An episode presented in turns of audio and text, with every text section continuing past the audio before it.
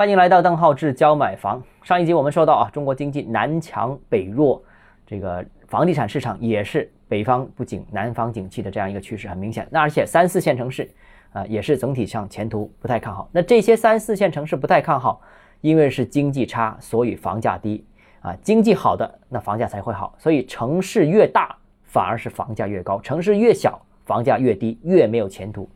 总结一下就是，高房价其实是什么呢？其实是全球普遍的大城市病，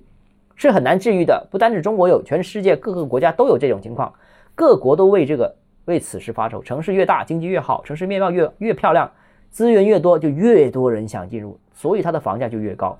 啊。但是调控呢？调控是肯定需要的，因为国内现在反复强调房住不炒，反复调控，这个是稳定民生、稳定金融的一个客观需求。但房价。是一个城市的综合优势的一个反应，是一个综合优势的一个结果，千万不能理解为房价低就是一个城市的主要竞争优势，啊，想象当中其实很多的所谓的好处其实根本就不存在，现实已经告诉我们了，所谓的房价低的前五十个城市没有一个是大家认为是宜居的一夜的城市，啊，那根据统计数据显示啊，中国家庭现在目前家庭。户均拥有住房是一点二套，已经人均超过一套的了啊！所以从宏观数据上看，中国的总体上已经告别了住房总体供不应求的这样一个时代。你每个家庭是超过一套房子了，那所以呢，房地产这个行业应该也已经处于了整个发展周期的一个天花板到顶了，未来逐步收缩也是肯定的了。那行业收缩对住房需求当然也是收缩的。那在一些供应过剩的，我们刚才所说到的三四线城市，甚至出现了整个行业、整个住房需求都在萎缩的这样一个情况。这个既提示了管理层抛弃房地产啊，要要抛弃房地产拉动经济的思维。所以中央反复说嘛，不以房地产作为短期经济刺激的工具，这个话是有道理的。因为很多地方其实已经房子过剩了，三四线城市，你还用它拉动经济？那只会更多的库存，所以中央这个决策是绝对是对的这个提法，但是也要逐步的啊，人才过度进入，资金过度进入的房地产市场啊，逐步撤出，逐步降低房地产的总体产能，不要占用太多社会资源啊。